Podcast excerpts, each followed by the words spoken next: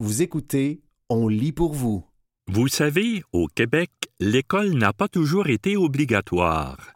Un texte de Martin Landry paru le 27 août 2023 dans le Journal de Montréal. Chaque année, septembre, c'est la rentrée des classes. Les grandes vacances pour la jeunesse québécoise de 6 à 16 ans sont bel et bien terminées. Les élèves doivent obligatoirement retourner sur les bancs d'école.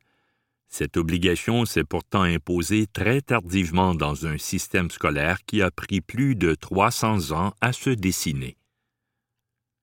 S'instruire en Nouvelle-France. Le Collège des Jésuites, la première école de la colonie, ouvre ses portes en 1635 dans la ville de Québec. Il est l'ancêtre des institutions scolaires en Amérique du Nord le collège constituait une force d'attraction pour amener de nouvelles familles à s'établir dans la colonie.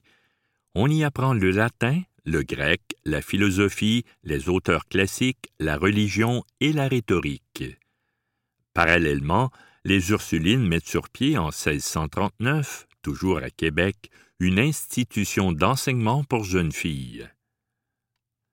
Du côté de Montréal, il faut attendre 1658 pour voir Marguerite Bourgeois ouvrir dans une modeste étable désaffectée la première école de Ville-Marie. On y offre un enseignement bien rudimentaire à une poignée d'enfants. Par la suite, en 1666, puis en 1694, les Sulpiciens et les frères Charon fondent des institutions de niveau élémentaire. Durant toute l'époque coloniale française, les autorités politiques ne structurent pas de système d'éducation. Ce sont plutôt les communautés religieuses qui le prennent en charge. Le roi interdisait même les presses à imprimer, ainsi aucun livre n'a été édité ici pendant tout le régime français, ce qui n'encourage en rien le développement littéraire en terre d'Amérique française. En campagne, aux premières heures de la colonisation, ce sont bien souvent les curés qui assurent l'instruction des enfants. D'ailleurs, l'objectif premier de l'école élémentaire de l'époque est de former de bons catholiques aux mœurs exemplaires. Les jeunes ne sont absolument pas obligés de fréquenter l'école, mais la majorité des parents souhaitent que leurs enfants possèdent une instruction de base. Cependant, toutes les raisons sont bonnes pour manquer les cours. Ramassage du bois pour l'hiver, trop de neige, froid mordant, semences des céréales au printemps, récolte à l'automne, guerre, etc. Règle générale, les élèves ne passent pas plus de deux ans sur les bancs d'école. C'est bien rare de voir un jeune de plus de dix ans en classe. Une fois qu'ils savent lire quelques mots et compter, la grande majorité des enfants d'agriculteurs doivent aider aux travaux de la ferme. Notre calendrier scolaire est encore aujourd'hui basé sur une logique agricole. Les jeunes qui ont la chance de fréquenter les écoles secondaires ont le choix entre les classes de sciences ou de lettres. Fait inusité, dans les classes de lettres, l'usage du français était interdit, les cours s'y donnaient seulement en latin. Si le français était la langue d'enseignement des sciences, on sait que quelques classes étaient dispensées en langue huronne et algonquienne. Au moment de la chute de la Nouvelle-France, il y a à peine cinquante écoles primaires dans tout le pays. La conquête et ses bouleversements. Bien que le collège n'ait pas survécu à la conquête britannique, son héritage est bel et bien resté. Parmi les instructions données par l'autorité métropolitaine britannique au premier gouverneur de la Province of Quebec, James Murray, on retrouve l'ordre de privilégier la construction d'écoles protestantes. Les écoles franco-catholiques sont donc délaissées par les autorités malgré la croissance démographique de cette population. Les balbutiements d'un système scolaire. Les projets de système scolaire public ont été ainsi au cœur de la lutte de pouvoir qui se tenait entre les francophones et les anglophones. Jusqu'au milieu du 19e siècle, ces affrontements ont créé une situation complètement catastrophique dans le domaine de l'éducation. Par exemple, le clergé catholique bloquait systématiquement toutes les réformes scolaires qui risquaient de lui faire perdre le monopole sur le contrôle des âmes des Canadiens français. À cette époque-là, c'est moins de 5% des enfants, 5 à 14 ans, qui sont inscrits à l'école.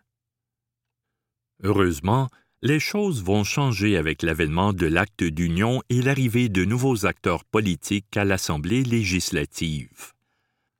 Entre 1841 et 1849, quatre lois sur l'éducation sont adoptées.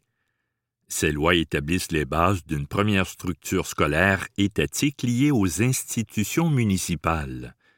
Le financement des institutions scolaires se fait de façon plutôt modeste par l'État, mais aussi par une taxe sur la propriété foncière et des frais de scolarité imposés à tous les enfants de 5 à 14 ans, peu importe s'ils fréquentent ou non l'école. Vous écoutez, vous savez, au Québec, l'école n'a pas toujours été obligatoire. Un texte de Martin Landry paru le 27 août 2023 dans le Journal de Montréal. La guerre des éteignoirs. Comme le rapporte Flavie Lemoine de l'Université de Montréal, une importante partie de la population considère être lésée par ces nouvelles taxes scolaires, d'autant plus que leurs enfants ne fréquentent même pas l'école. Ces parents mécontents, appelés les éteignoirs, manifestent, boycottent la taxe, s'en prennent physiquement aux estimateurs municipaux. On peut aussi lire qu'ils molestent leurs chevaux en leur tordant la queue et vont jusqu'à se livrer à du vandalisme aux écoles. Devant cette montée de boucliers, le gouvernement de Louis-Hippolyte Lafontaine restreint le financement obligatoire aux parents d'enfants de 7 à 14 ans et impose la taxe seulement pendant les mois d'école.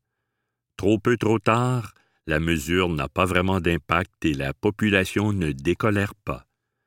Cet épisode sera surnommé la guerre des éteignoirs, en référence aux personnes opposées aux lumières du savoir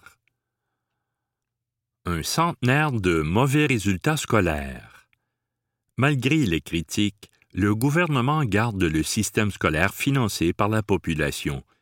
On constate que la fréquentation scolaire est très inégale à travers le territoire, en grande partie à cause du déséquilibre de financement entre les communautés.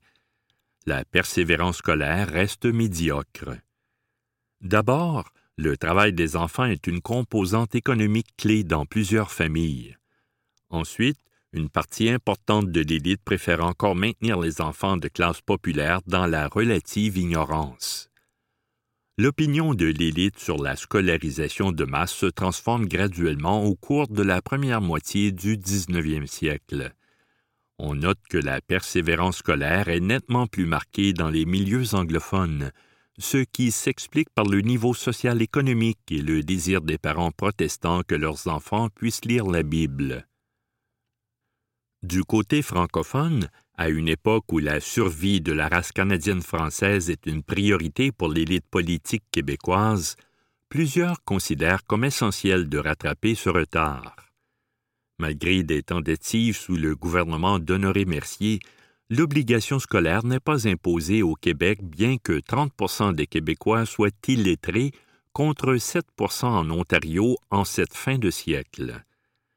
Pire encore, malgré la pression du pape en 1930 qui demande avec insistance que l'école devienne obligatoire dans tous les États pontificaux, l'épiscopat québécois refuse de bouger en ce sens.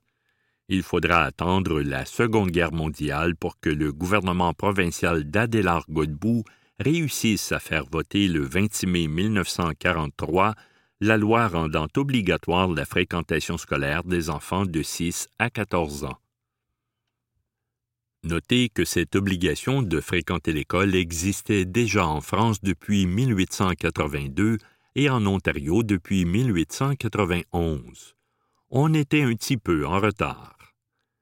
Une révolution scolaire. Les problèmes de sous-financement et d'abandon précoce perdurent cependant pendant une vingtaine d'années après la promulgation de la loi de 1943.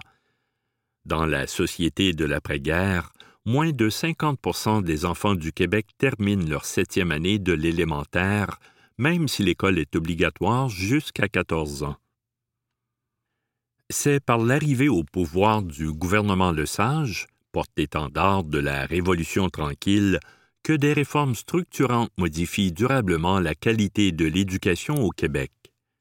Les libéraux repoussent l'âge de l'obligation scolaire à 15 ans et la maintiennent gratuite jusqu'en 11e année, avant 1964. Par la suite, les parents doivent payer pour les études de leurs enfants. Une commission d'enquête sur le financement et l'enseignement est aussi instaurée, la commission parents. Ses principales recommandations ont été mises en œuvre et sont devenues les bases du programme scolaire que l'on connaît aujourd'hui. Même si le nouveau système d'éducation mis en place est essentiellement public, les écoles privées sont également financées et reconnues dans le préambule de la loi 60 de 1964 qui crée le ministère de l'Éducation. Depuis cette réforme fondamentale, on considère que l'objectif de l'éducation est de préparer les enfants au marché du travail, certes, mais aussi à la citoyenneté. Septembre, c'est le retour en classe. Depuis 80 ans, on souhaite aux élèves du Québec, peu importe leur milieu social, bonne rentrée. C'était Vous savez, au Québec, l'école n'a pas toujours été obligatoire. Un texte de Martin Landry paru le 27 août 2023 dans le Journal de Montréal.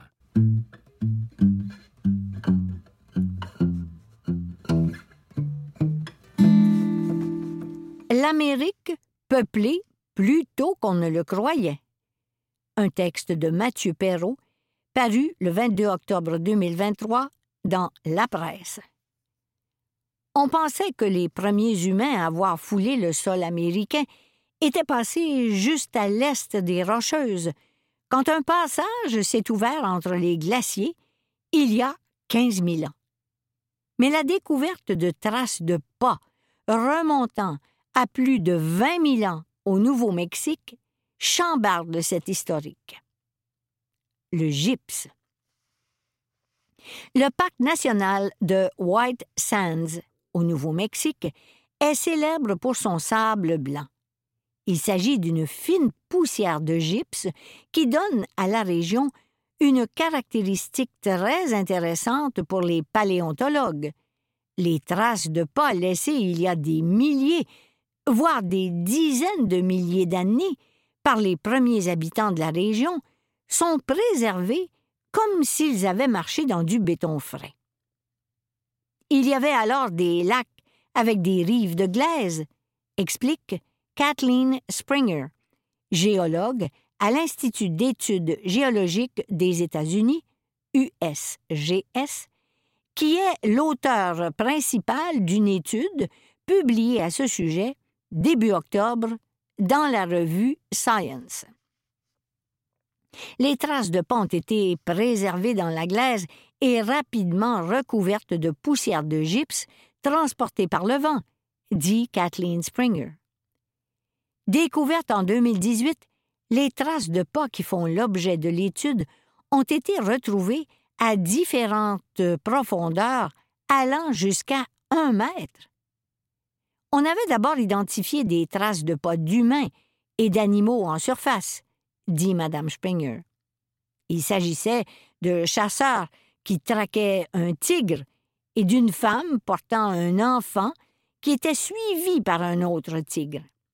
Nous avons fait des analyses radars souterraines pour découvrir d'autres traces de pieds. Ce sont ces traces de pieds enfouies qui ont une datation entre 21 000 et 23 000 ans. Cabotage. Quand Christian Gates Saint-Pierre, archéologue à l'Université de Montréal, a entendu parler de ces traces de pas d'il y a plus de 20 000 ans, lors d'une première publication en 2021, il était sceptique. Pendant longtemps, le consensus était que les plus anciennes traces humaines en Amérique remontaient à 14 000, 15 000 ans. Il a commencé à y avoir des sites plus vieux, mais leur datation ne faisait pas l'unanimité.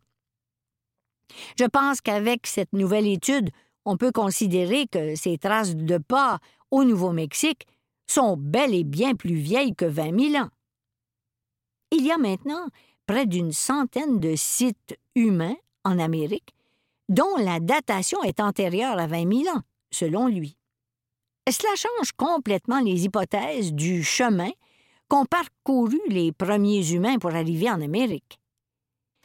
Il y a 20 000 ans, il y avait des glaciers de l'Atlantique au Pacifique, dit M. Gates Saint-Pierre. Un passage s'est ouvert il y a 15 000 ans à l'est des Rocheuses et on pensait que c'était par là que les premiers humains étaient passés, en provenance de l'Asie. Mais s'il y avait des humains au Nouveau-Mexique il y a plus de 20 000 ans, il a fallu qu'ils arrivent par cabotage le long de la côte de la Colombie-Britannique, en s'arrêtant dans des îles et des baies laissées libres par les glaciers, selon Christian Gates Saint-Pierre. En février, des collègues de Mme Springer ont publié dans la revue PNAS une modélisation indiquant qu'une fenêtre de 2500 ans, à partir d'il y a 24 500 ans, était la plus probable pour une telle épopée. Les traces humaines d'il y a 15 000 ans sont incidemment nommées Culture Clovis, du nom d'un village du Nouveau-Mexique situé à quatre heures au nord du parc de White Sands, où ont été mises au jour dans les années 1930 des pointes de flèches caractéristiques des peuples d'alors. Trois datations. Les travaux de Mme Springer et son équipe ont été interrompus par la pandémie. Nous avons donc publié une première datation avec une seule méthode en 2021. L'étude du début d'octobre présente les résultats de trois autres méthodes de datation qui donnent tous des résultats entre 21 000 et 23 000 ans. Nous avons aussi fait six vérifications connexes, dit Jeff Pigatti de l'USGS, lui aussi co-auteur. Par exemple, nous avons vérifié que les âges sont constants à différentes profondeurs, que le type de pollen détecté de différents conifères, maintenant présents en altitude, indique une température plus fraîche. Peu de sites ont eu des recherches aussi poussées sur le plan de la datation, selon M. Gates Saint-Pierre. La critique. Un paléontologue de l'Université d'État de l'Oregon, qui avait critiqué l'étude de 2021, doute des nouvelles données. L'une des techniques de datation supplémentaire est faite sur une carotte prélevée à deux mètres des traces de pas. Observe Lauren Davis, qui a lui-même publié plusieurs études sur des sites remontant jusqu'à 15 000 ans. Et je ne suis pas convaincu que les sédiments au niveau des traces de pas souterraines n'ont pas été contaminés par du matériel plus ancien. Madame Springer estime que M. Davis n'a pas bien saisi la méthodologie utilisée. Et au Québec? L'arrivée plus ancienne des premiers humains en Amérique et par une voie côtière, plutôt qu'à l'est des Rocheuses, ne change pas grand-chose pour le Québec. Le plus ancien site humain au Québec date de 12, 000 à 12 500 ans, à Mégantic, dit M. Gates Saint-Pierre. Avant, il y avait sur le Québec le glacier Laurentien, qui, à son maximum, descendait jusqu'à Manhattan. Des traces de villages précolombiens en Amazonie brésilienne, dévoilées à partir de données LIDAR, un type de radar aérien. Dans le même numéro de Science, un aréopage de 230 paléontologues du vieux continent et du Nouveau Monde ont annoncé que l'Amazonie recelait entre 10 000 et 24 000 villes et villages précolombiens remontant potentiellement à 12 000 ans. Cette conclusion, à partir de données LIDAR, un type de radar aérien, montre que l'histoire de l'Amérique du Sud est très mal connue. Jusqu'à maintenant, seules 24 villes précolombiennes amazoniennes ont été dévoilées grâce au LIDAR. Les plus célèbres sont celles de la civilisation Casarabe, dans le nord de la Bolivie, qui contrôlait 4500 km et ont été mises au jour par LIDAR en 2022. Ça montre que l'Amazonie a sans doute été occupée plus intensivement qu'on le croyait dans le passé par les populations autochtones, dit M. Gates Saint-Pierre. C'était l'Amérique peuplée plus tôt qu'on ne le croyait. Un texte de Mathieu Perrault, paru le 22 octobre 2023 dans La Presse. Revoir ou abandonner sa bucket list. Un texte de Catherine Hanfield paru le 22 octobre 2023 dans la presse. En juillet 2013, dans une publication sur Facebook, Karine Champagne annonçait qu'elle venait de concrétiser trois objectifs de sa bucket list. Aller à Walt Disney, terminer un demi-Ironman et mettre sur pied un club de course.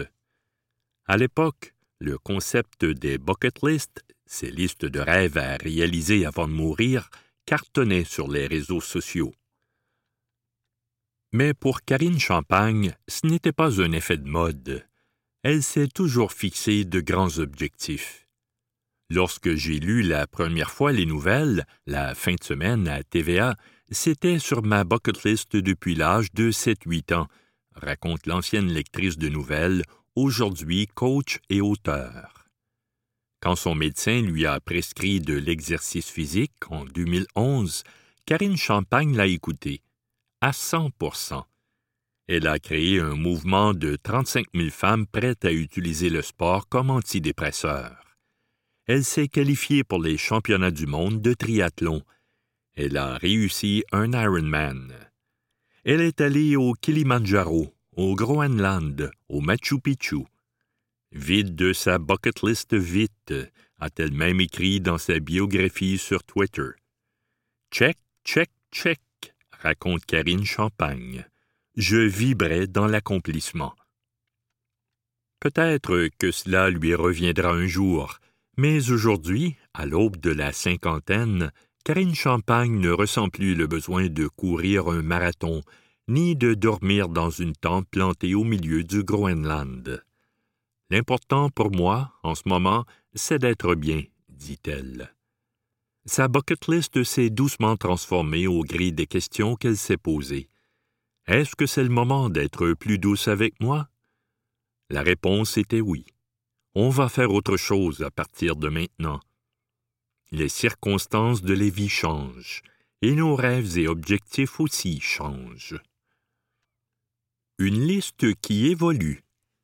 Professeur en philosophie à l'Université du Minnesota, Valérie Tiberius en a fait une chronique dans le Washington Post.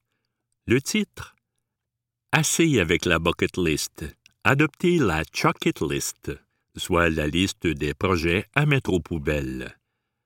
La philosophe raconte que son père, le jour de ses 75 ans, a annoncé à ses proches qu'il abandonnait l'idée d'apprendre l'espagnol. Il était un peu déçu, écrit-elle, mais surtout soulagé. Le problème avec la bucket list, c'est qu'elle tente à être un peu statique, explique Valérie Tiberius. On met quelque chose sur la liste et la seule façon de l'éliminer, c'est de le faire on s'imagine que vieillir, c'est progresser sur le même chemin, mais les intérêts, les capacités, l'entourage changent, dit-elle. Et tous ces changements ont un impact sur les buts qui ont le plus de sens pour nous. Louise Dupuis, 64 ans, a déjà eu une bucket list bien garnie. Apprendre l'espagnol, elle aussi, jouer du saxophone, faire du bénévolat à l'étranger, produire des toiles géantes, être mince. À quarante ans, elle a fait un AVC, et dans la cinquantaine, elle a accompagné ses parents dans la maladie, jusqu'à leur décès. Tout ça lui a fait revoir ses objectifs. Ma bucket list est presque inexistante, constate Louise.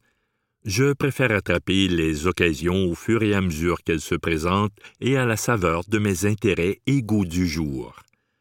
Renoncer, ça fait un pincement au cœur, mais ça fait aussi de la place pour autre chose, nous dit Christine Groux, présidente de l'Ordre des psychologues du Québec. La bucket list est souvent constituée d'expériences nouvelles, comme sauter en parachute ou encore voir le coucher de soleil à Bali. Or, la recherche montre que les humains ont une préférence intrinsèque pour les choses et les gens qui leur sont familiers, souligne le professeur de psychiatrie Richard A. Friedman dans une chronique publiée dans The Atlantic en 2023. Il ne s'agit pas de cracher sur la nouveauté, qui peut être excitante et procurer bien du plaisir.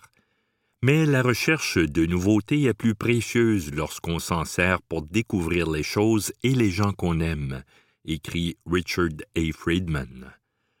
Lorsque vous les avez trouvés, approfondissez-les. Comment savoir lesquels de nos rêves comptent vraiment? Christine Grou conseille de prendre un temps d'arrêt et de réfléchir à ses désirs, ses envies, ses besoins. La bucket list peut contenir des projets qui nous sont chers et qui nous procurent du plaisir, dit Christine Grou, selon qui on ne peut vivre sans rêve et sans projet. Mais la bucket list peut aussi énumérer des défis inatteignables, dictés par un impératif, ce qui risque de cultiver la déception. À mon avis, les objectifs les plus logiques sont ceux qui correspondent le mieux à qui vous êtes, à votre personnalité, votre environnement. Si vous avez dressé votre liste dans la vingtaine, il y a de fortes chances qu'elle contienne des choses qui ne correspondent plus à vous, rappelle Valérie Tiberius. Karine Champagne a encore bien des rêves. Créer un mouvement autour du plaisir de vivre et de vieillir. Donner un second souffle à son livre. Continuer à faire du vélo à pneus surdimensionnés, flat bike, et de la randonnée, à profiter de son véhicule récréatif avec son mari, à aller voir la mer. J'ai peut-être aussi découvert que je peux être aussi très heureuse et très accomplie en étant assise à ne rien faire, conclut-elle. C'était Revoir ou abandonner sa bucket list, un texte de Catherine Hanfield paru le 22 octobre 2023 dans la presse.